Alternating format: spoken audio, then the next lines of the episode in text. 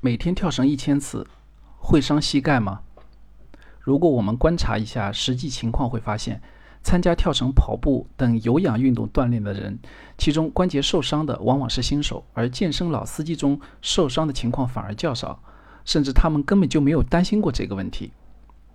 为什么会这样呢？我们可以从和关节受伤相关的三个重要因素来分析讨论一下。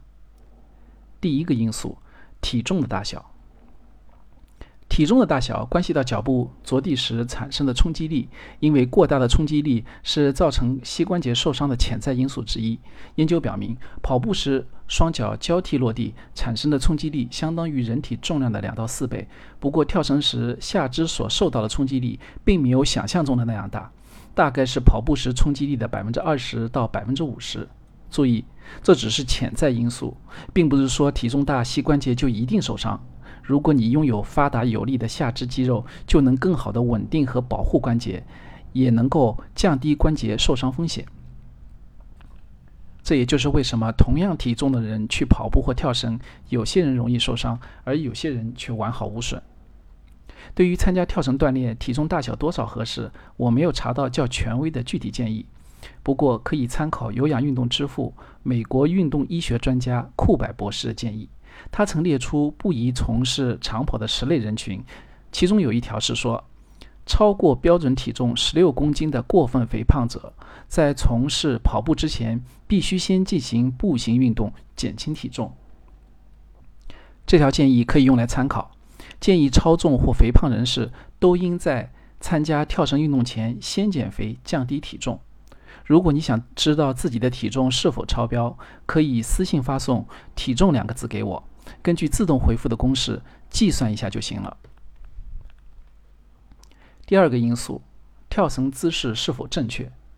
正确的姿势不仅可以取得良好的运动效果，也是确保运动安全、降低受伤风险的重要保证。什么样的姿势才是正确的呢？国家体育总局社会体育指导中心下面有一个全国跳绳运动推广中心，他们发布了一个并脚跳绳的标准。其中一级标准要求如下：动作要领，两手向前摇绳，双脚并拢跳跃过绳，绳子绕过身体一周，一摇一跳，连续完成并脚跳。具体有四个要点：一、先进行徒手摇绳练习，再接着单手跳绳，单手带绳摇动和跳动；二、并脚跳绳时，注意手腕自然放松，柔和的进行摇绳。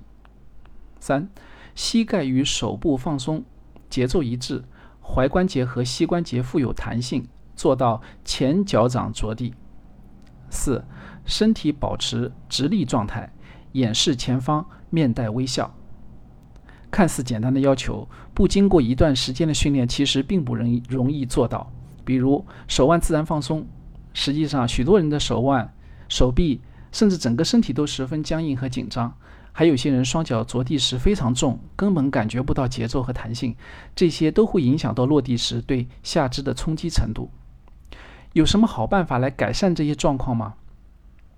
除了注意调整和掌握跳绳的要点外，就是需要多做练习。所谓熟能生巧，其实体能的改善啊，也有助于更好的掌握跳绳的要点。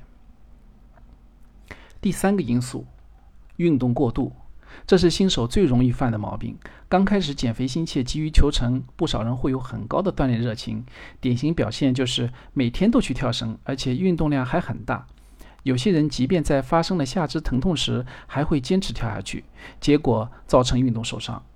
由于运动量过大，又没有得到足够的休息与恢复，在下一次跳绳时，运动能力无法恢复到原先的水平，这就是运动过度。运动过度同样会造成运动受伤的风险大幅提升。尽管每天跳绳一千次，在运动经常运动的人看来运动量并不大，但对于从不运动的新手，如果体重还挺大，过度运动和受伤的风险就会比较高。通过前面的分析可以看出，过大的体重。不良的跳绳姿势、运动过度是造成膝关节受伤的三个高风险因素。只要能采取措施，做好预先的防范，膝关节受伤的风险就可以大幅降低。可以肯定的说，跳绳本身并不会导致膝关节受伤。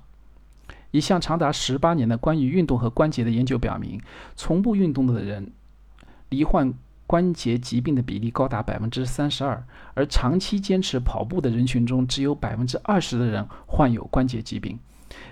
而且，跑步人群罹患关节疾病的风险也低于步行锻炼的人群。运动不仅没有造成关节问题，反而有助于关节的健康。